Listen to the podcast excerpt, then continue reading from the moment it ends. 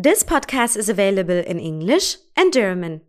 If you want to listen to the English version, you don't have to do anything right now. Wenn du den Podcast auf Deutsch hören möchtest, scroll bitte weiter zur 42. Minute. Dort fängt dann die deutsche Version an. Viel Spaß!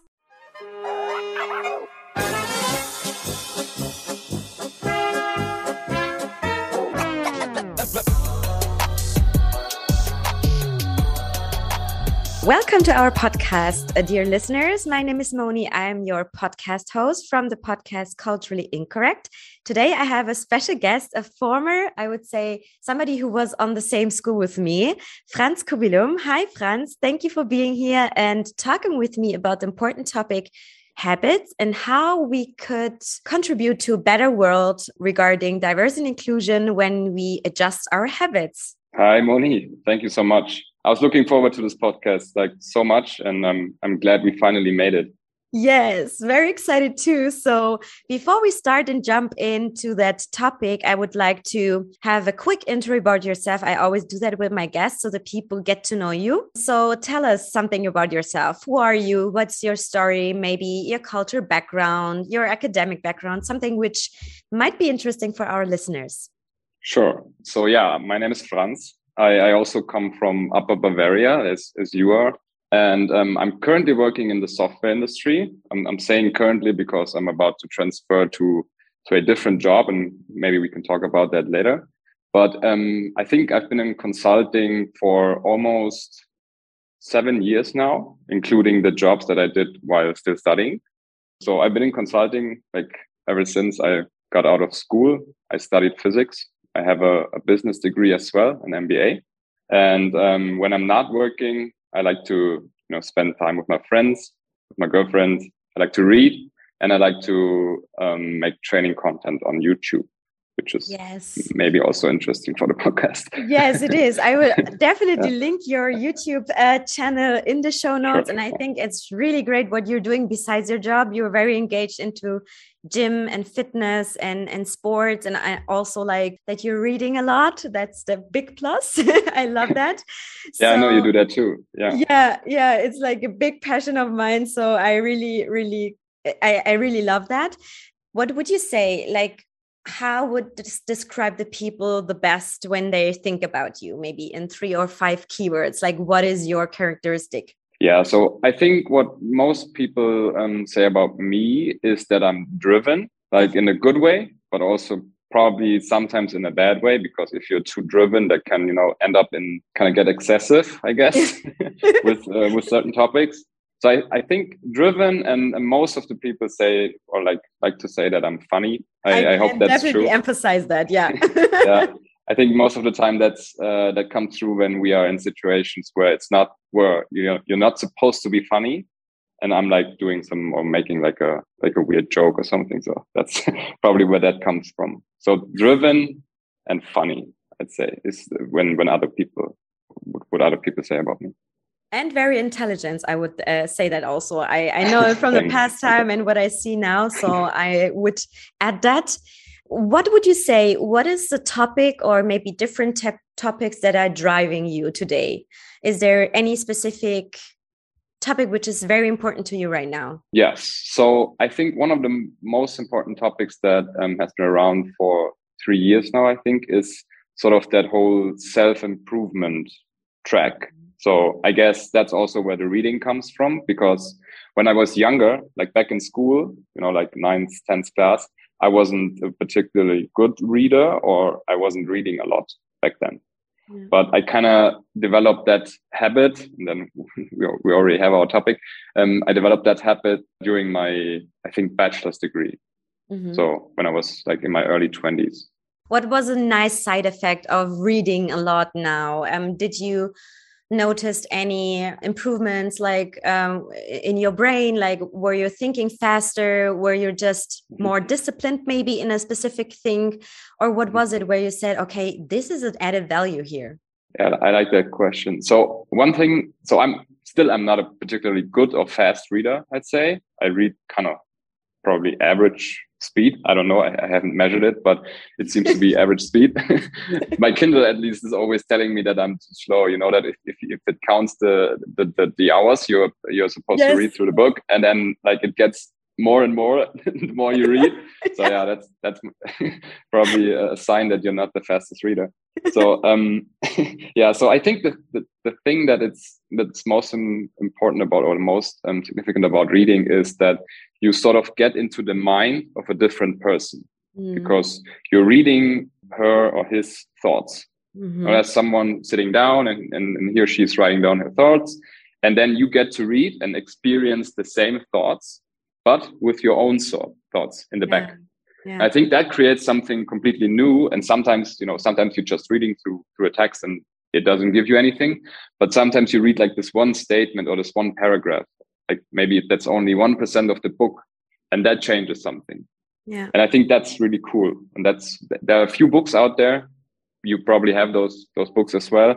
Um, that kind of changed something or kind of changed what you do on a daily basis. And these are the the things that you're looking for when you read right yeah yeah i definitely I, I completely agree with you. I also have like this nice added value of thinking faster. Like i really notice that when i don't read for a week or so i get slowly like uh, slow um, oh, okay. slow in thinking or in in like connecting the dots somehow. Because somehow when you or sometimes when you're reading a book for example dedicated to a specific topic you also will get more info than the specific topic. Like because yes. if they're like um, storytelling uh, telling you about anything else they make examples in the book the authors for example. So you always learn something more. It's not just a topic it's even more than that.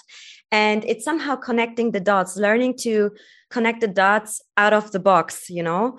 So yeah. i really like that. I um, thank you also for your thoughts on that. So yeah totally agree totally agree yeah. uh, let's jump in our habits topic because mm-hmm.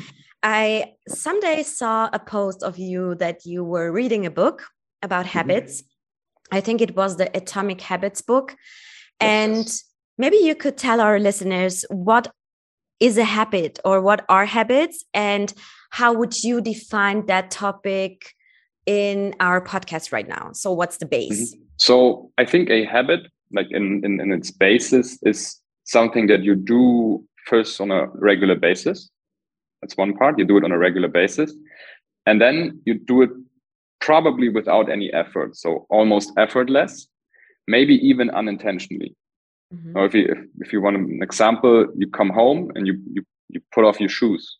I guess you do that. I'm not sure. Some, yes. some cultures do don't do it. So yeah. so yeah. I have some family in America and they they don't put off their shoes. They sometimes sit on the bed with their shoes. I think you know they just used to doing it, so yeah. it's not a habit. But when we come home, usually either when you open the door, you leave it, you leave them on the on the doormat, or you take them inside and you put them out right away, yeah. right? So this is something that you do on a regular basis. You do it without any effort, maybe even unintentionally. And I think I, I read a few like um, like studies about that, and almost 50 to 60 percent of what we do consists of habits on a daily basis. Wow. So, for example, having breakfast, brushing your teeth, taking a shower, mm. putting on clothes, like you know the shoes, going to work, and then there are like specific tasks that are not maybe involved in, in some sort of habit. You know you have a meeting or like a podcast. Maybe for you that is a habit. For me it's not not yet a habit. Yeah.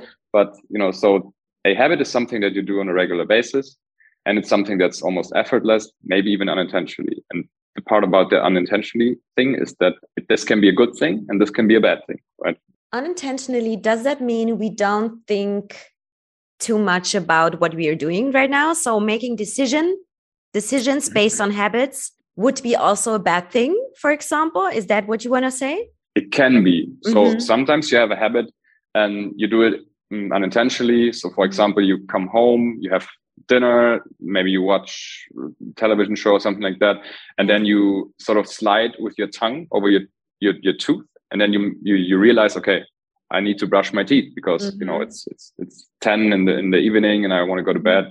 I don't know in the next couple of hours, and then you have that feeling that you need to brush your teeth you do it almost unintentionally i guess you don't need a lot of effort to brush your teeth right. and then you have like a clean mouth and everything is fine Yeah.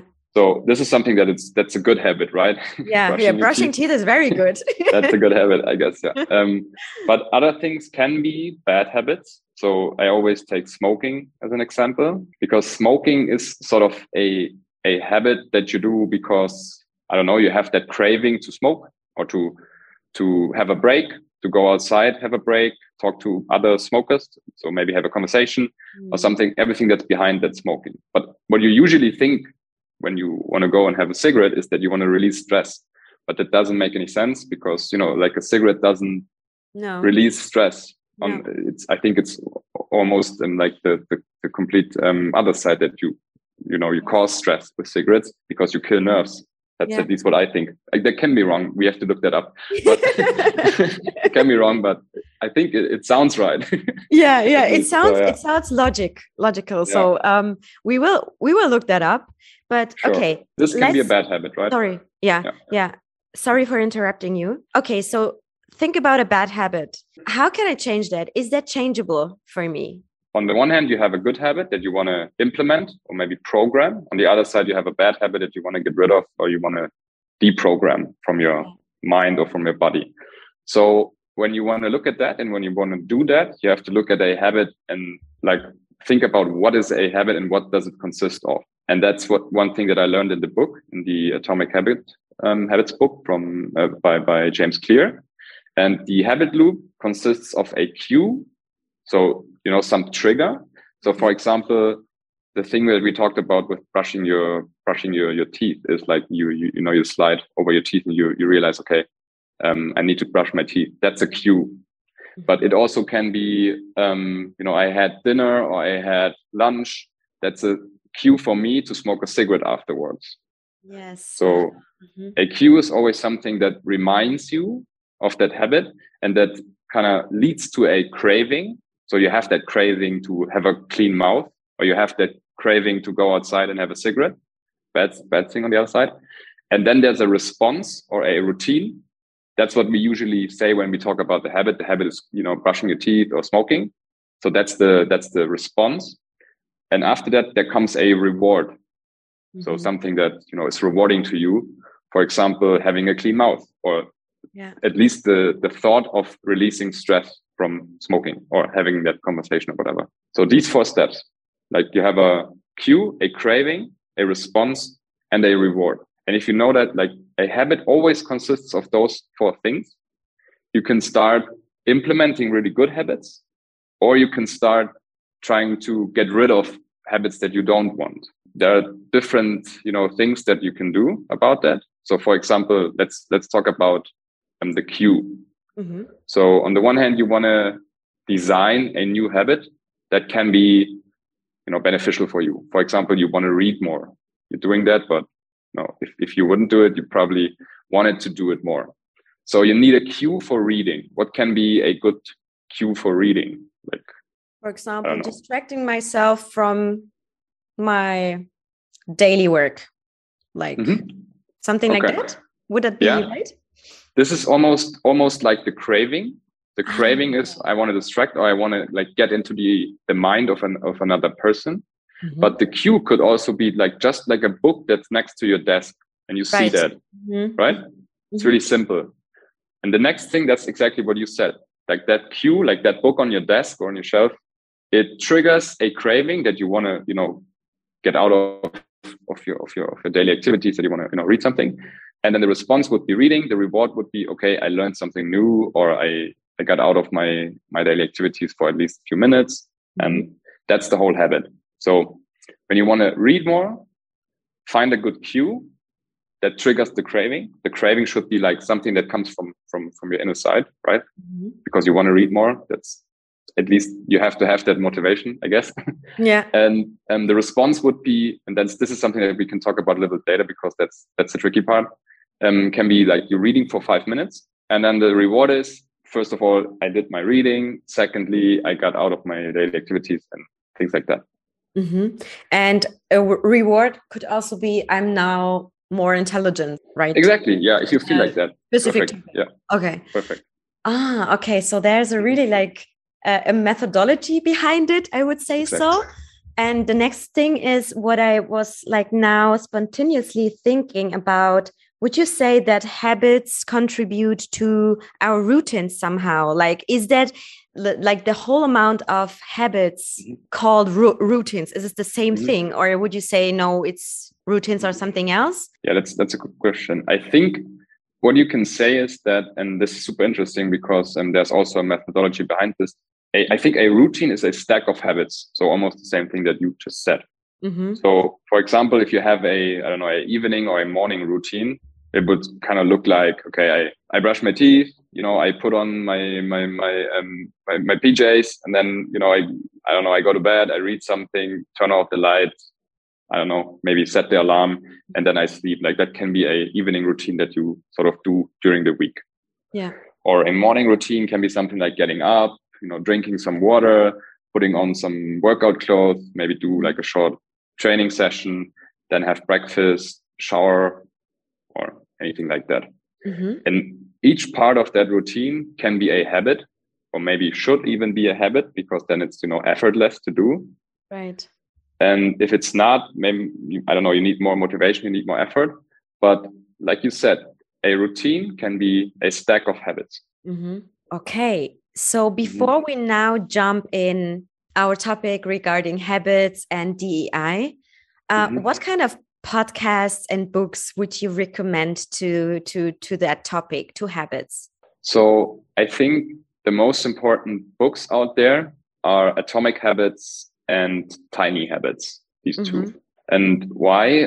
I think they are not like the initial creators of all the behavioral science behind it but they took all the, the studies and the behavioral science things that we found out in the last couple of years and put it together in a let's say digestible version mm-hmm. that someone like like us can read and you know understand and use in their daily living so atomic habits by james clear um, Tiny Habits. I think BJ Fogg is the mm-hmm. the author. I'm not sure. And um, the third one would be, if you want to have three, is um, Ultra Learning. Ultra Learning is a book where um, I think James Clear also wrote the foreword. Mm-hmm. Oh man, I'm bringing in a lot of facts. I have to. not sure if it's right. I, I no problem. Right. We can also link that later in the show notes, so no problem. Yeah, let's see. I, yeah. I, have to check it, otherwise we have to cut it out. um, okay. So I think I think he wrote the foreword, and this mm-hmm. this book is basically about how you can learn to um, master very very complex and hard tasks. Wow. Programming or something like that okay. by using the methodology of creating habits and regular like learning or practicing sessions and something like that. Mm-hmm. So these three books. Very cool. Yes. Very cool. Okay, we will check that again and then make it available available in our show notes. Awesome. So let's talk about habits and DEI because um, culturally incorrect talks a lot about culture. So the first question would be: How can habits lead us to prejudices and unconscious bias, and even boost that kind of thinking? Could you say something to to that question? Mm -hmm. Yes. So um, when we think about the the habit loop, like the you know the cue, the craving, the response, and the reward, let's let's let's imagine we are kids, right? You, you're you're a children and um, or your child, and back home, and um, one of your parents they are regularly joking about blondes, you know, mm-hmm. like talking about blondes and how they you know mess up everything and how they I don't I don't know kind of act stupid or whatever. Mm-hmm. And um, if you're a kid, you don't know the joke. You just, you know, you just listen to your parents and listen they say and something. Consume. Yeah, yeah. Right. And every time someone who has blonde hair does something which might be, I don't know, a little bit stupid, and your parents make that joke, maybe in the, the television or or when you're in the supermarket or something like that, you repetitively have the cue. The cue is that a blonde person does something which is a little bit, you know, um, I don't know, funny or something like that, or, or dumb. I don't know. I don't want to say dumb, but that's that's I know what, you in mean. the end. Yeah. yeah. yeah. And then your parents, they always tell you, well, that's that's that's that's normal because he or she is a blonde, right? Yeah. And then you get the the reward because it was a joke and it's funny. You create the craving, which was the second step, that when someone is someone blonde does something stupid, you get the craving to, to, to make that joke or to have that mm-hmm. bias, that unconscious bias. Mm-hmm. So unintentionally, you as a parent or your parents can train your children or your child to kind of create a habit that lead to prejudice or unconscious biases mm-hmm. or discrimination even right? Yeah right. at the end that's what it is. Yeah so same yeah. Yeah go on. That's it yeah, that's okay uh, so what would you say because not many people are like intelligent like you or other people who are like aware of unconscious bias and prejudices and that these are existing and that we can change our habits. So how to make them aware or like the problem the biggest problem is that they're not aware so how could we as a society change that is it like raising awareness talking about it saying hey don't do that or what was the what, what is mm-hmm. the best approach yeah that's a tough question i think because you know. yeah there are different people like most of the people or i think every person in the world is kind of driven by emotions mm. at the end but there are people who are more logical and people who are more emotional i guess and you have to tackle those different um, persons separately because when you have a person that is really like a logical person and you know they, they want to make sense out of things you can just tell them you know there's no proof or nothing that your, your color of your hair or something like that um, has any causation of being i don't know not as intelligent as someone else right. yeah. same thing with um, that women for example are worse drivers or men are better yes. drivers yeah right that's that's the same thing if yeah. you look at that example it's even like the other way around. I think right. women are the better drivers because well, at least we have to define what, what is a good driver. And for yeah. me, a good driver is someone who, who's who's not involved in a lot of accidents, I guess. Yes. who's I, not uh, breaking yeah. other people in, in, in danger. Yeah, yeah. exactly. Or, or, at least who doesn't cause um, a lot of accidents. So I guess in that case, women are better drivers because most accidents are caused by men, most mm. um, car accidents. Mm -hmm. So when we have something like this, this it's it's smart to communicate the facts, and the facts are if you come from a different country or whatever, you know, I, I mean, there's there's different culture for sure, and that's not deniable. Like the one culture stands closer to each other when they talk, and the other culture stands like further apart. But um, it's nothing that can really cause your intelligence in a way, or when you when you come and when you're born. So like bringing this and, and, stating the facts that for example women are not worse drivers or that blondes are not initially you know born to be dumb or whatever this is something that we can just teach our children mm-hmm. that if something happens like that they don't think about okay first thing that comes to mind when someone does something stupid is a, is a, is a blonde jokes a, a blonde joke the first thing that comes to mind is there's no hair color doesn't matter. Mm. Maybe the person is dumb, maybe she isn't, or, or he yeah. isn't. We don't know, but it's at least it's not, not caused, by the hair, by color. color. Yeah, yeah exactly. Yeah. So that's one thing. Yeah. I think so. When you're a logical person, that makes sense. But there are people who are driven by emotions, and this is, I think, this is particularly very interesting because when you're driven by emotions, the emotion of that blonde joke, for example, or the emotion of hating another nation, is like way deeper than logic sometimes. Mm-hmm. And you can't really argue with those persons, right? Because you can't tell them, well, it, you know, not everyone from that country is bad because you met one person who right. from that country who's who's sort of an idiot. yeah. and yeah. but you know, there's all those emotions in that person that they relate to that specific interaction with one person from that country, maybe, you know. Mm-hmm. Maybe they had a, a bad experience with someone from a different country, I don't know, in a supermarket or whatever. And this emotion is so deep that logic doesn't kill it. Yeah, right. And this is this is the tough part, and I don't have a solution for that one because you kind of have to give that person a lot of very very positive emotions yes. with the with that country or with that person or with the with people from that country in order to kill that one bad emotion.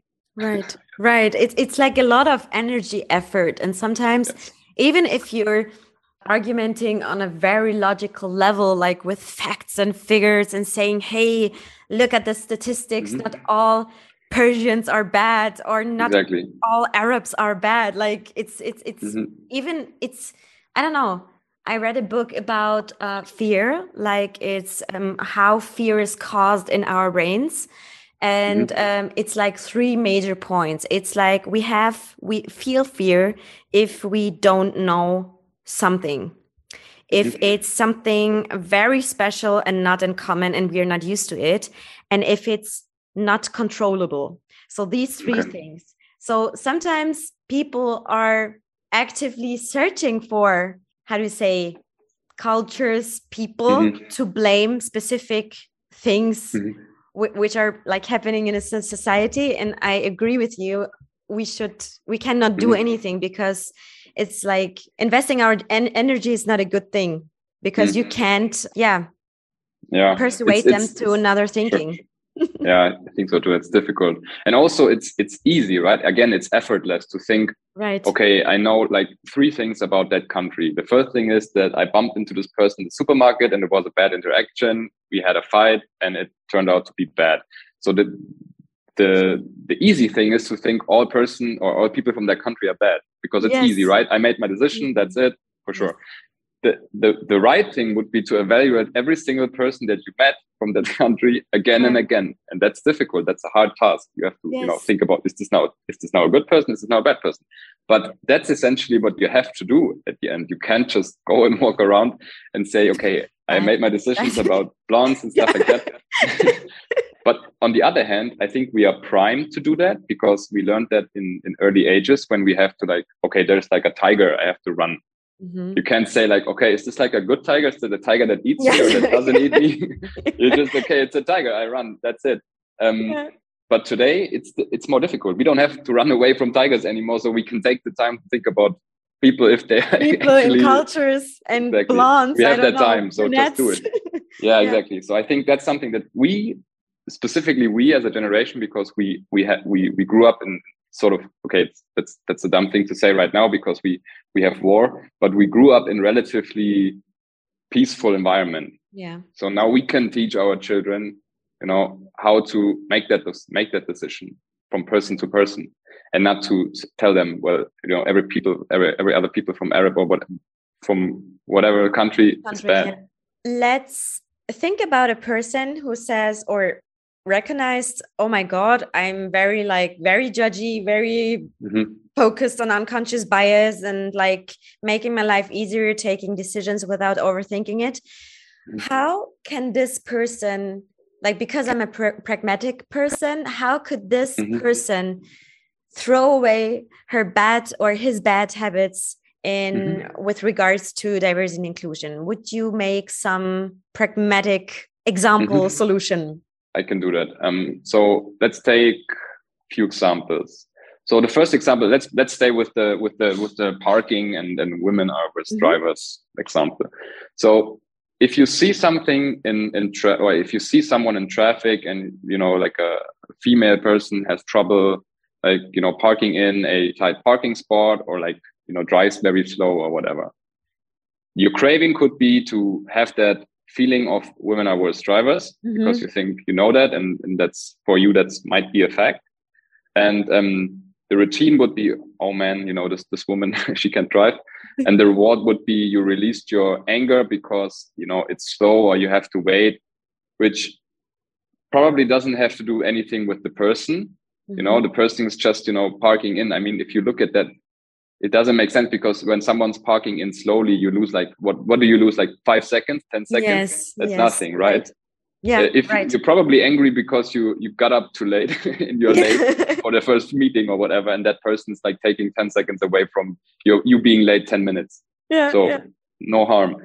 So when that happens, um, and when that routine happens, and those four key points of a habit, you have to have something ready that you in the first few moments when that happens you can think of that kind of um, you know is a good routine and leads to a reward that's comparable to the first one. So for example mm-hmm. i looked up a few um, statistics. I don't know which ones yet but i i know for a fact that women are not worse drivers. Mm-hmm. that's just you know you can say that for like for one thing what is a good driver? You have to define that.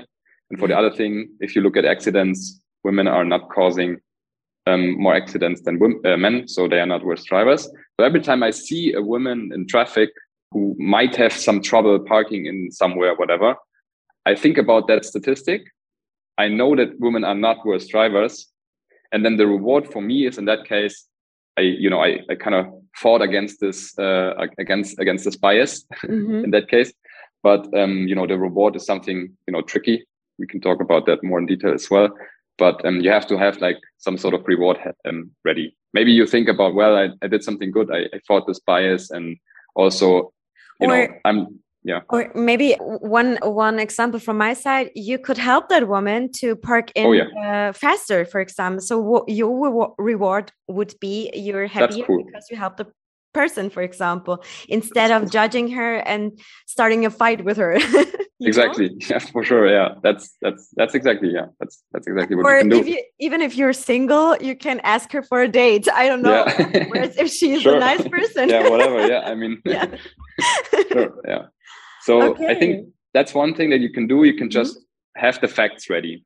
Because usually when you have like prejudice and, and, and some some some biases that's usually something that's not fact related it's right. just you know you think about something so if you have the fact uh, ready you can program your mind to think about that fact because you have it ready mm. because if you don't have it ready that's a real problem because the only thing that you have ready is your bias right. that you think women are worse drivers so the only thing that you can do and it's again that's the easy thing that you can do is think about you know women are, are not good at driving so you have to have the facts ready and again coming back to that emotional part maybe you need to have like a positive emotion with a woman driving. So, for example, I don't know, your, your friend or your girlfriend or your mother can be a good driver. So, you know, like drive around with that person for a couple of times and then you know, okay, she's driving very good.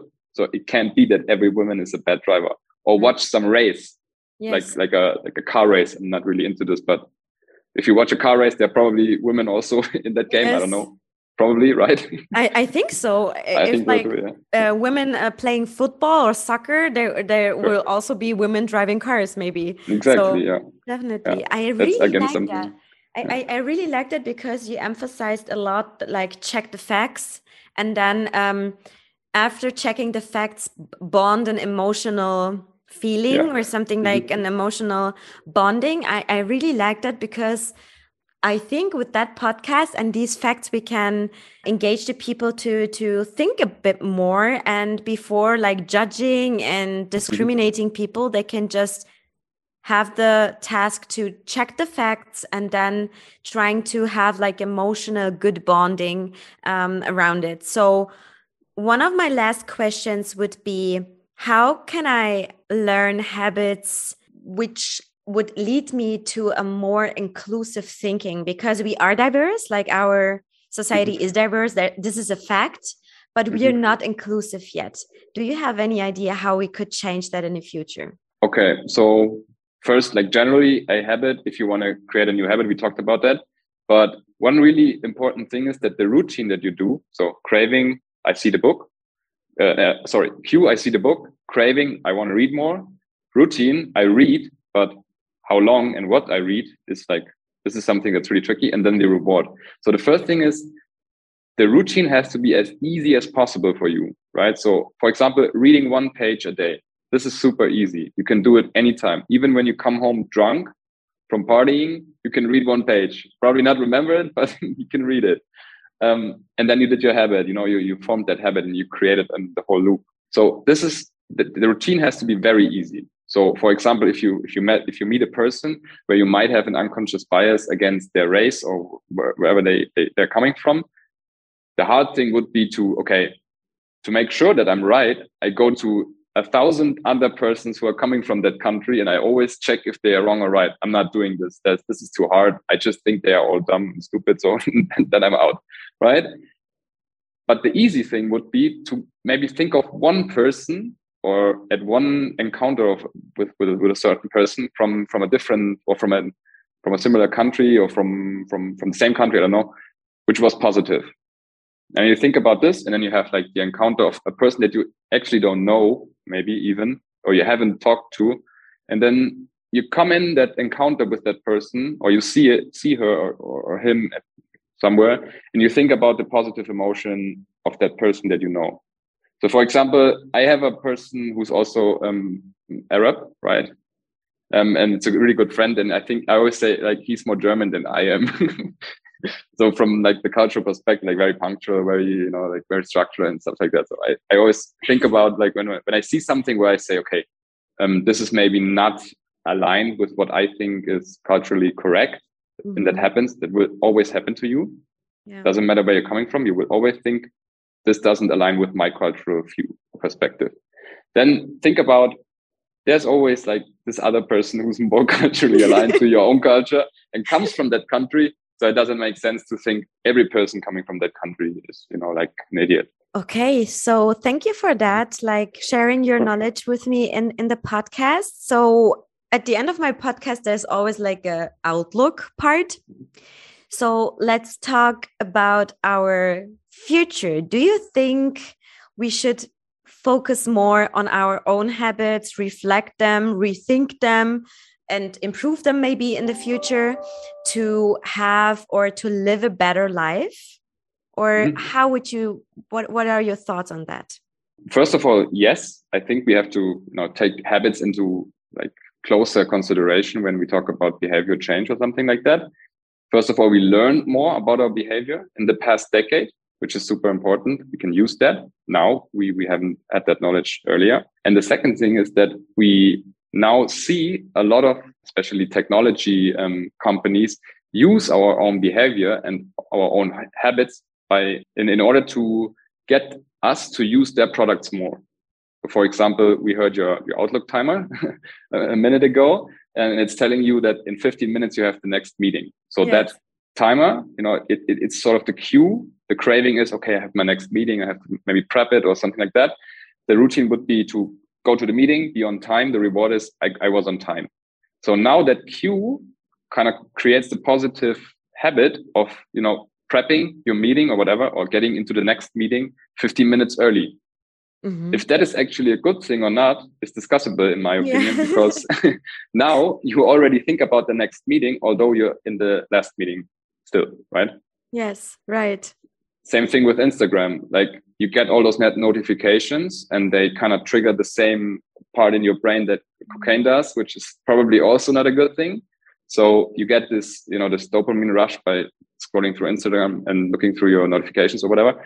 And the companies are using our habits for, you know, getting the user to interact more with their products, for example, apps. Mm. Now, this is a, I think this is a bad thing we can discuss that, but I think it's a bad thing. Now we have to start using habits to kind of deal with our environment better. And one thing, for example, is what you are doing with this podcast, because you you know you you kind of have that regular talk about um, inclusive yeah. thinking, and this is something that creates maybe in the listener a habit of having once a week you have that podcast you listen to different mindsets of different persons and you think about am i you know unconsciously biased against something? This is a good thing right? Yeah. And we need i think we need more of, of things like that because now we have to do that on your own. No one's like streaming your podcast in, in, in schools or something like that. Not yet. Not yet, not yet. right? Um yeah. so it's it's you're on your own in, in that matter and um, I think then there needs to be a little bit more education and maybe a little bit more stuff out there that's that doesn't leave the people on their own with things like that. I really love that. Thank you very much for that. So, to sure. end our podcast, what would be your recommendation or your wish for the future um, regarding our listeners? Like, what would you recommend them when you're talking or when you think about habits? Yeah, so I think um, first of all, if you're really interested in that topic, you know, go and, and read something about it or go read the books that we recommended or watch a watch a video at least about it or something like that. And if you're not too interested into habits, or maybe you even learned everything you need in that podcast, think about when the next time when you do something, think about is this something that I do consciously or unconsciously? And especially if you do it unconsciously, think about is is this something that is contributing to a you know to to to a positive thing or to a negative thing mm. so the next thing could be to you see uh, your, your, your, your mobile phone is blinking and you, you pick it up and you look it up. You wouldn't have uh, picked it up if it wasn't it wasn't blinking or something like that, but you did it anyways, and then you scroll through Instagram or, or whatever. You did that unconsciously, probably. You spend five minutes of your day doing that. Is this a good thing? Because you know you got entertained or you learned something on Instagram. Could also be true. Or is it a bad thing? You just wasted time. And if you realize that the things that you do unconsciously, that they add up to a lot of negative behavior, then you have a problem. And I think if you if you realize that you have a problem with a lot of unconscious things that you do, then you have to interact and then you have to say, okay, I have to change something. And you know, then back at at, at step one, you have to um, kind of look into it a little bit more and maybe try to get rid of some of those habits. Definitely love your uh, recommendation on our topic. Thank you very much, Franz. It was a pleasure to talk with you about that. And uh, I really lo love your type of thinking, the way of thinking, and also that you're so focused on self improvement. So I wish you the very best for the future. And uh, yeah, thank you for your time. Yeah, thank you as well. And, and keep doing what you're doing. We need we need more of that. Thank you. I will definitely will. Dear people, I will link down below Franz Instagram account, uh, YouTube account, any other account, Franz, you want to you want to be displayed in this show notes. We will talk about that later. And if you have any questions, I think the li listeners can reach out to you to exchange uh, with you on that topic, right? Definitely, yeah. Reach out. I mean, we can put out we can put that in the show notes, like every channel basically on every social media that there is, I think. Sure. Um, you can also put my my email address in the show notes, I guess. So that's Very fine. Cool. Very cool. Okay, guys. So thank you very much for dedicating your time to our podcast. Think about our topic, rethink your habits, try to have more good habits than bad habits. It is just a big profit and benefit for you at the end of the day. So, yes, if you have any feedback, any concerns, any critics, anything, any thoughts on that, reach out to me or reach out to us. For now, stay healthy, take care, and talk to you soon.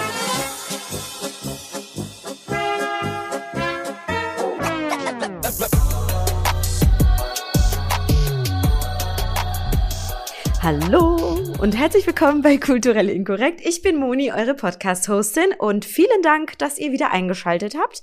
Ich freue mich sehr, dass ihr dabei seid und heute wird es in diesem Podcast beziehungsweise in dieser Zusammenfassung des Podcasts um das Thema Habits, also Gewohnheiten und äh, wie fördert das zum Beispiel diskriminierendes Verhalten, generell. Also praktisch wie habe ich mit ähm, einem ehemaligen Schulkameraden, Franz Kubilum, in diesem Podcast in der englischen Version besprochen, wie das zum Beispiel halt eben Diskriminierungen, Vorurteile verstärken kann, so ein Habit, so eine Gewohnheit. Und er erklärt mir erstmal in der ersten Phase des Podcasts natürlich einige Informationen über ihn selbst. Ich kenne ihn gut und sehr lange schon, war ja wie gesagt mit ihm auf der Schule. Also ich werde da so einen kleinen Recap auch machen, ähm, gleich wer er denn so ist. Dann auf der anderen Seite erklärt er mir, was Habits generell sind, ähm, welche Methodik dann äh, da auch dahinter steckt, wie man zum Beispiel auch seine eigenen Gewohnheiten oder Habits verbessern kann, wenn man denn schlechte hat und welchen Einfluss Habits auf Diversity und Inclusion vor allem haben. Ne? Also wenn wir Entscheidungen treffen, wie Habits basiert ist das eigentlich? Und wenn das nicht so förderlich ist, beziehungsweise in die Richtung Diskriminierung geht, auch wenn man das vielleicht völlig ungewollt irgendwie macht oder halt gar nicht das, darüber Bescheid weiß, wie kann man das verhindern, beziehungsweise wie kann man dieses, diesen Missstand verbessern? Sodala. Also fangen wir mal an mit der ersten, äh, sozusagen mit dem ersten Part. Wer ist denn Franz Kubilum überhaupt? Ja, er heißt, wie gesagt, Franz Kubilum. Er kommt auch aus Oberbayern, beziehungsweise ja, er kommt ursprünglich aus Oberbayern, wohnt jetzt, glaube ich, aber in München. Äh, seine Eltern kommen aus der Nähe von Hof und aus der Nähe von Jena. Ähm, väterlicherseits hat er russische und schlesische Wurzeln und mütterlicherseits tschechische, aber das liegt weit zurück. Dann habe ich ihn gefragt, welche drei Begriffe bezeichnen dich denn am besten? Er hat sich als driven, also aktiv, diszipliniert und witzig beschrieben. Das kann ich nur unterstreichen. Ich habe damals in der Schule fand ich ihn immer am wichtig, also witzigsten von, von allen. Ich fand ihn sehr intelligent. Er war sehr bescheiden in diesem Podcast. Deswegen hat es wahrscheinlich nicht erwähnt, dass er sehr intelligent ist, beziehungsweise ich sag's halt jetzt einfach, dass ich ihn sehr intelligent finde. Und ich finde ihn tatsächlich auch sehr aktiv. Also er ist, ich folge ihm ja auf Instagram und auf LinkedIn zum Beispiel und ich sehe ja, dass er da so regelmäßige YouTube-Videos raushaut, wenn es jetzt um das Thema Habits zum Beispiel geht oder um andere Personal Development Themen an sich ist er da sehr, sehr aktiv und kann sich da sehr, sehr reinfuchsen in ein Thema. Aber er ist gritty. Also wie soll man das sagen? Also er ist sehr fokussiert auf sein Ziel und er bezeichnet das irgendwo als festgefahren oder obsessive? Nee. Excessive oder sowas? Ja, aber ich finde das gar nicht so. Ich finde es einfach nur bemerkenswert und sehr toll. Und dann habe ich ihn gefragt, was ihn denn so zurzeit beschäftigt. Also ist es, geht es so in die Richtung Persönlichkeitsentwicklung, Fitness und Co. Und da hat er gemeint, dass ihn aktuell sehr die Tech-Szene interessiert, so vor allem die Themen Process Mining, Analytics and, and, and AI natürlich jobbedingt, also der hat jetzt auch eine neue Position ähm, sozusagen ähm, in dem neuen coolen Unternehmen angefangen. Deswegen interessiert er sich auch für diese drei oder vier Oberbegriffe beziehungsweise Tech-Themen. Sonst hat er ja auch, wie ich erwähnt habe, einen YouTube- und einen Sportkanal. Ich verlinke euch alle Links auch in den Show Notes.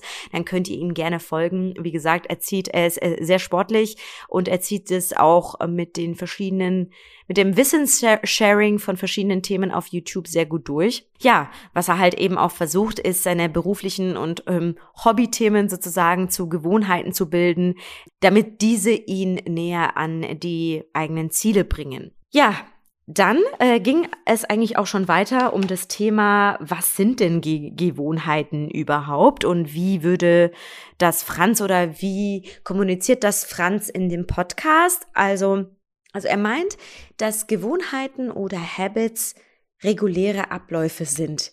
Und bei diesem Ablauf oder bei diesem Akt, was du gerade machst, machst du das eigentlich so ziemlich unbewusst. Also du musst ohne Aufwand irgendwie, also das, was du machst, machst du ohne Aufwand. Du hast jetzt nicht eine bestimmte keine Ahnung, tiefgründige Absicht, sondern es ist einfach so oberflächig, regulärer Ablauf, ähm, wie zum Beispiel äh, Schuhe ausziehen, wenn du nach Hause kommst. Ne? Also dann kommst du nach Hause, ziehst deine Jacke aus, ziehst deine Schuhe aus, ist ja irgendwo ein Habit.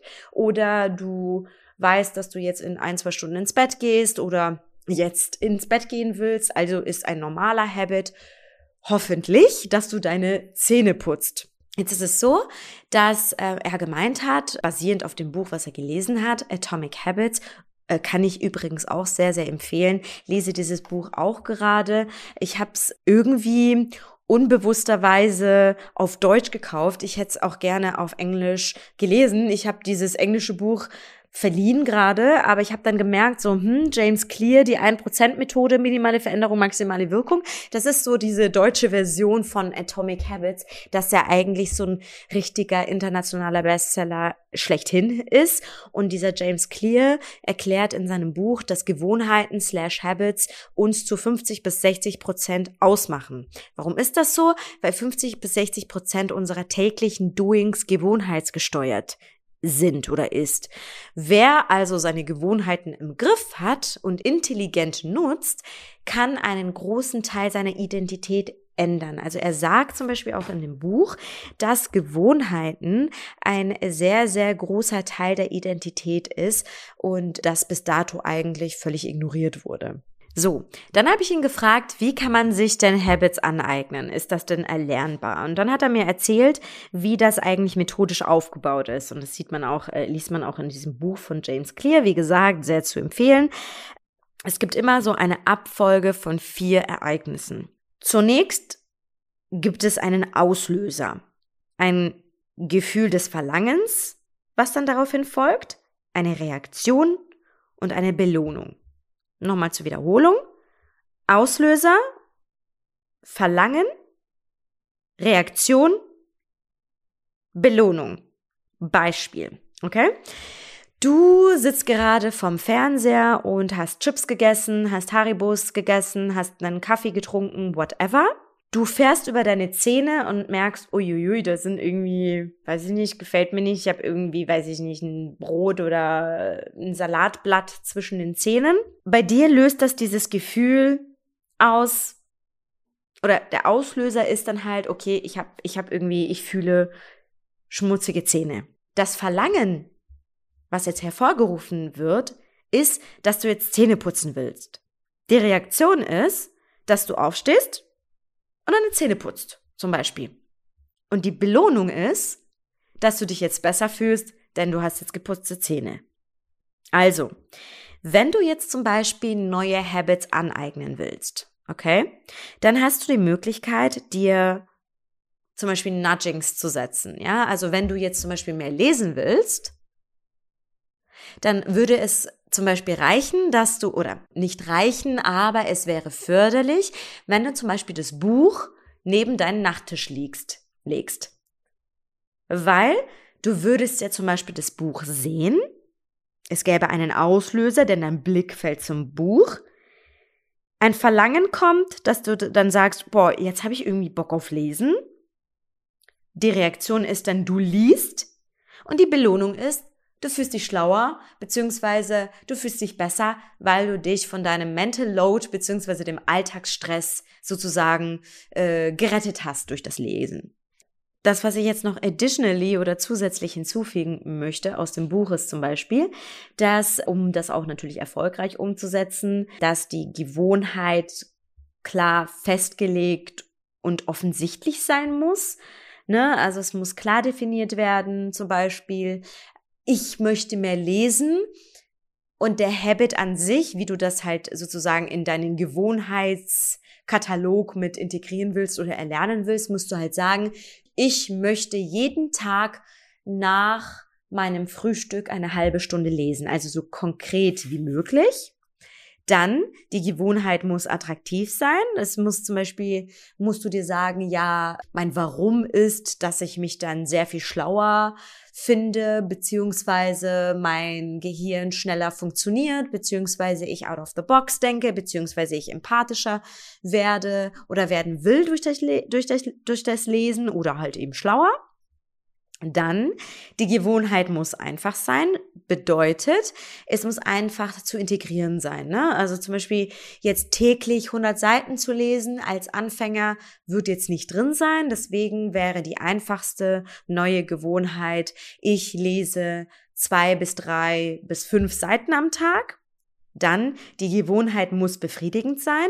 Also es äh, bringt jetzt auch nichts, dass ihr zu niedrig mit dem Lesen zum Beispiel ansetzt, sondern ruhig auch, ähm, ne, dass, es, dass es euch nicht unterfordert. Bedeutet, ja gut, wenn ich jetzt mit fünf Seiten sozusagen das nicht ernst nehmen kann oder mich nicht befriedigt fühle, weil ich denke, okay, ich brauche für ein Buch wahrscheinlich drei Monate gefühlt, dann musst du das so definieren, deine Gewohnheit, dass es halt eben deinen deinen Standards oder deinen Standards entspricht. Sprich, bedeutet, es langweilt euch nicht, beziehungsweise es überarbeitet euch auch nicht. Ne? Also das ist auch ganz, ganz wichtig.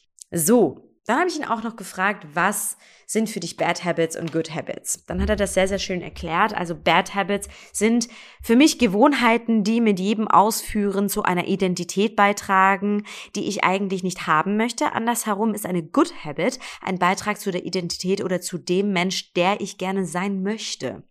Das bedeutet, Habits hm, tragen auch zu einem Großteil dazu bei, wie oder wer du in Zukunft sein möchtest. Das bedeutet, wenn du jetzt zum Beispiel auch ein bestimmtes Zielbild von dir selber hast, wäre es gut, dass du zu diesem Zielbild dir ein paar Habits eben überlegst, die dazu beitragen können, dieses Zielbild von Mensch zu werden, der du gerne sein möchtest. Ich habe ihn gefragt, welche Bücher bzw. Podcasts kannst du zu dem Thema Habits nennen, damit man sich noch ein bisschen mehr reinlesen kann oder ja, das, das alles nochmal grundsätzlich vertiefen kann. Da hat er eben dieses Buch Atomic Habits von James Clear genannt, dann Tiny Habits und Ultra Learning, die sehr, sehr gute Bücher sein sollen. Das bedeutet, Leute, geht einfach in Google auf die Suche. Atomic Habits, Tiny Habits, äh, ist ein extra Buch und ist noch ein separates Buch. Ultra Learning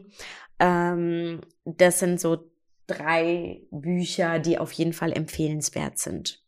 Ich habe Ihnen dann so, so eine Zwischenfrage noch gestellt zum Thema, was sind denn dann eigentlich Routinen? Und Routinen sind dann wirklich so eine An Aneinandersammlung von Habits sozusagen. Ne? Also wenn du jetzt die Morning Routine nimmst, was man ja bei vielen YouTubern oder Influencerinnen und Influencern äh, sieht, ne, ist Morning Routine ist irgendwie perfekt ähm, aus dem Bett rauszukriechen und irgendwie das Gesicht zu waschen, Zähne zu putzen und dann Frühstück vorzubereiten, dazwischen noch irgendwie anziehen und so. Also das sind wirklich stark etablierte Habits, die dann zu einer Routine formen. So, jetzt kommen wir zu dem Thema Habits in Bezug auf DNI. Ich habe ihn dann gefragt, so wie können Habits Vorurteile, Bias oder diskriminierendes Denken fördern? Es ist ja so, dass Gewohnheiten eben von der Wiederholung leben. Bei einem gewissen Auslöser, zum Beispiel dass eine Frau ein Auto einparkt oder blond ist, immer, wenn da dann immer wieder die Routine eingeprägt wird, dass Frauen schlechter einparken können als Männer oder eben Blondinen intellektuell schwächer sind, wenn das eingeprägt wird, dann wird eine Denkgewohnheit gebildet, also eine Thinking Habit. Und so fängst du dann automatisch an, obwohl der Kontext vielleicht so gar nicht passt in diese Richtung, zu denken, dass Frauen, die blond sind oder schwarzhaarig, whoever, dass die automatisch dumm sind, weil sie mal was Dummes gesagt haben. Oder wenn du eine Frau einparken siehst, dass du dir dann denkst, ah, die wird gleich einen Unfall bauen oder mein Auto irgendwie knutschen mit ihrem Auto und weil Frauen können ja schlechter einparken oder schlechter Auto fahren als Männer. Das ist halt super gefährlich, speziell in der Erziehung der Kinder, weil wenn deine Eltern zum Beispiel immer sagen, Perser sind blöd, Araber sind gut, Deutsche sind gut, Türken sind blöd, ne? Also ich, ich spiele das jetzt provokant wirklich auf dieser kulturellen Ebene aus. Es ist jetzt egal, um welche Kultur oder in welche ähm, Nationalität es geht. Wenn du jedes Mal als Kind eingetrichtert bekommst, diese Nationalität ist blöd oder Frauen sind fauler als Männer.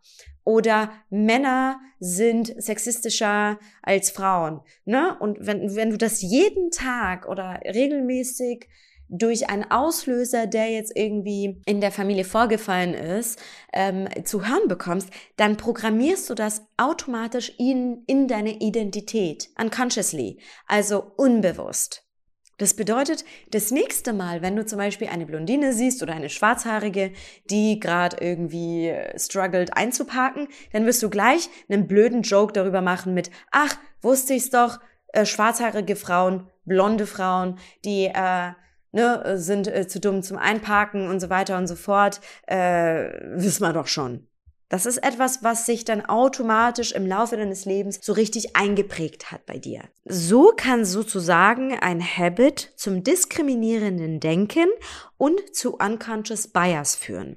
Also diese unvorge also diese Vorgenommenheit, Voreingenommenheit, ich struggle manchmal echt mit diesem Wort, gegenüber andere Kulturen, Religionen, Menschen, die halt einfach anders aussehen als wir, weil wir das einfach über die Zeit regelmäßig gehört haben, dass die und die Kultur oder die und die Religion einfach gefährlich ist. So, jetzt ist es natürlich wichtig oder mir war es wichtig zu wissen, wie kann man denn dann so solche Habits loswerden? Genauso andersherum, wie man sie sich auch antrainiert. Also mach es so unattraktiv und unzugänglich wie möglich, eliminiere alle Auslöser oder Belohnungen, die dich zu diesem Denken oder Habit führen könnten. Ne? Also man könnte dann halt eben so argumentieren, das nächste Mal, wenn du zum Beispiel auf Menschen triffst, wo du weißt, okay, es ist jetzt irgendwie zu ihrem Habit geworden, immer über Blondinen oder schwarzhaarige äh, Jokes zu machen, davon auszugehen, dass Frauen einfach dumm sind oder so, oder Männer, ich will jetzt nicht auf irgendein Gender gehen, dann äh, kannst du logische Menschen damit überzeugen, ne, faktenbasiert mit Statistiken und denen sagen, du, X, Y und Z. So ist das nicht. Also please rethink, reflect. Also man kann das zum Beispiel nicht auf die Haarfarbe oder auf den Gender zurückverfolgen bzw. beziehen, dass jemand deswegen nicht einpacken kann oder unfreundlich ist oder unhöflich ist oder whatever. Wenn wir aber über emotionale Menschen nachdenken, also wir haben ja immer so eher logischer, logisch denkende Menschen, aber natürlich auch emotionale Menschen, die zum Beispiel einfach eine dumme Erfahrung mit einem Menschen gemacht haben, der einen kulturellen Hintergrund hat und das einfach so deep oder tief in ihren Gefühlen sitzt und die auch noch emotionale Menschen sind, das bedeutet, sie sehr emotional reagieren, wenn es um andere Kulturen geht und so, dann ist es sehr, sehr schwierig, diese Menschen zu überzeugen, denn sie nehmen ja zum Beispiel selbst keine Statistiken oder Daten irgendwie ernst. Für ihnen ist dieses Emotionale wichtig. Und da könnte man halt über, überlegen, wenn du ein Mensch bist, der wirklich seine eigenen Habits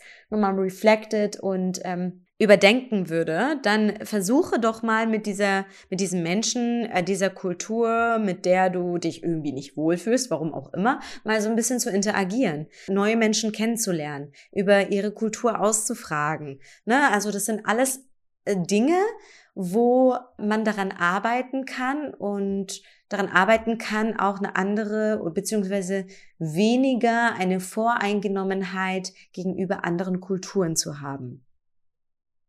Du musst dir die Gewohnheit im Kopf sozusagen zurechtlegen. Wenn wir jetzt mal ein Beispiel machen und bei dem zum Beispiel Beispiel bleiben, Frauen fahren schlechter Auto, was ja vollkommener Schwachsinn ist. Jedes Mal, wenn der Auslöser kommt, zum Beispiel eine Frau fährt Auto, entsteht das schlechte Verlangen zu denken, Frauen fahren schlechter Auto als Männer. Ja, meine Reaktion ähm, darauf ist ab sofort nicht mehr ein Witz über das Thema oder eben die Aussage, ja, Frauen fahren schlechter Auto zu machen, sondern eine Statistik, die ich mal nachgesehen habe, in der steht, dass die meisten Unfälle von Männern verursacht werden. Ich tausche also die Denkroutine aus und mit den Wiederholungen kommt eine neue Denkroutine. Frauen sind die besseren, sichereren Autofahrer. So, was können wir also tun? Das war meine Frage am Ende des Podcasts sozusagen. Ich habe gefragt, ob Franz denn glauben würde, dass wir in Zukunft mehr den Fokus auf unsere Habits setzen sollten und diese mehr reflektieren sollten, um ein besseres Leben zu führen. Er sagt da ähm, ganz klar, dadurch, dass die Wissenschaft in dem Bereich auch zugänglicher gemacht wurde, wird es in vielen beruflichen und privaten Themen eben eine größere Rolle spielen. Im Endeffekt hat er ja auch gesagt, ähm, so am Ende dieser englischen Version des Podcasts, dass äh, ja viele Tech-Themen oder Tech-Firmen ja auch damit spielen, ne? mit unseren Habits. Zum Beispiel die Benachrichtigungen auf Instagram.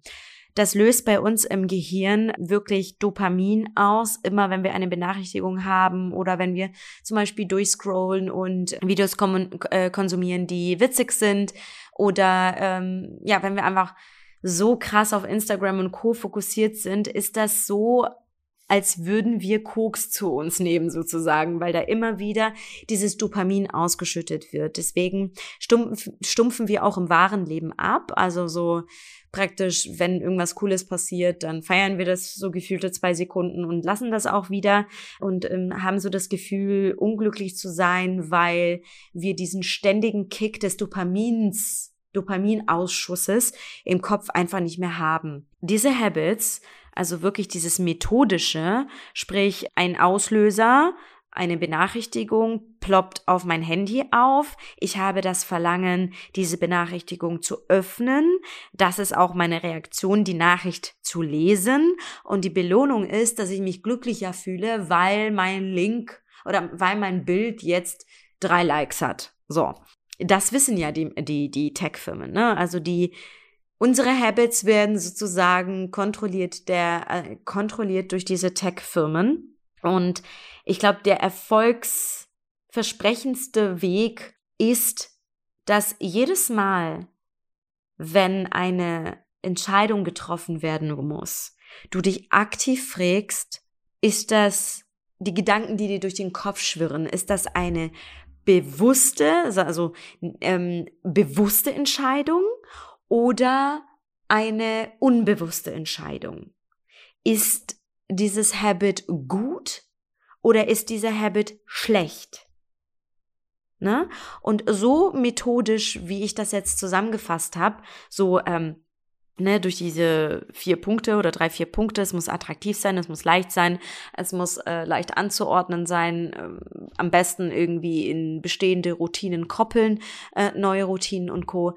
Das führt dazu, dass du wirklich neue Habits entwickeln kannst. Selbst im Bereich Diversity und Inclusion und Unconscious Bias ähm, führt halt dann einfach dazu, dass du nicht mehr Bewa ähm, Entscheidungen triffst, basierend darauf, wie du das irgendwie eingetrichtert bekommen hast und sich irgendwelche Habits dadurch gebildet haben und jetzt so 50 Prozent äh, Teil deiner Identität geworden sind, sondern dass du aktiv dich damit auseinandersetzt und das in Frage stellst.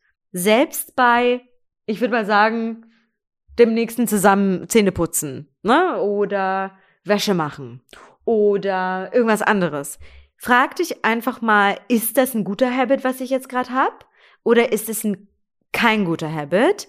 Und mache ich das bewusst, die Ausführung des Aktes zum Beispiel, oder unbewusst? Und wenn es was Schlechtes ist, dann kannst du dir überlegen, wie du das in Zukunft besser machst. Und wenn es zum Beispiel das nächste Mal ums Recruiting geht und du einen Menschen mit kulturellen Hintergrund einstellen willst und merkst, oh, ich habe da irgendwie so eine Voreingenommenheit, also ich habe jetzt aufgrund seines oder ihres Namens gedacht, der ist ja eigentlich gar nicht so intelligent oder der sollte ja eigentlich nicht so intelligent sein, dann solltest du dir wirklich Gedanken machen, wie du deine Habits in Zukunft oder deine Voreingenommenheit in Zukunft besser trainieren kannst, indem du dir zum Beispiel eine Statistik holst und reviewst und schaust, hey, sind Perserinnen wie Moni wirklich dümmer als ich zum Beispiel, wenn ich aus Europa komme. Ne? Also ähm, ich möchte hier keine Stereotypes oder irgendwelche Vorurteile bedienen, aber ich wollte einfach in diesem Podcast das nochmal anhand von Beispielen verständlicher machen für euch. Ich hoffe, das war verständlich genug. Wenn nicht, ich werde alle wichtigen Links in die Shownotes packen. Ich werde die Accounts von Franz reinpacken. Ich werde zur Verfügung stehen beziehungsweise euch connecten, wenn ihr euch mit dem Franz auseinandersetzen wollt beziehungsweise in Kontakt treten wollt. Wie gesagt, er ist sehr intelligent und wird da wahrscheinlich sehr, sehr gerne auch weiterhelfen, alles was das Thema Habits angeht. Und wenn ihr da Hilfe braucht, nicht so gute Habits sozusagen aus der Welt zu schaffen. Genau, ich glaube, das war's. Ich hoffe, die Folge hat euch gefallen. Ich bin jetzt am Donnerstag, fahre ich in Urlaub. Ich freue mich. Und bis dahin bin ich aber natürlich überall erreichbar über Instagram, Handy, E-Mail, meine Website, whatever. Ich nehme meine Laptops mit, damit ich äh, noch vielleicht so ein, zwei Sachen bearbeiten kann in der Arbeit, äh, im Urlaub. Aber nee, das darf ich jetzt auch nicht so laut sagen. Sonst kriege ich wieder Anschluss von meinem Team. Ja, aber ansonsten wünsche ich euch einen wunder, wundervollen Juli. Passt auf euch auf, genießt die Zeit, versucht ein bisschen die Sommermonate beziehungsweise die Sommertage zu nutzen. Und wenn ihr noch irgendwelche Fragen habt, Kritik, Anregungen, Feedback, happy to discuss. Und ja, auf jeden Fall vielen lieben Dank, dass ihr mir zugehört habt in dieser Zusammenfassungsfolge.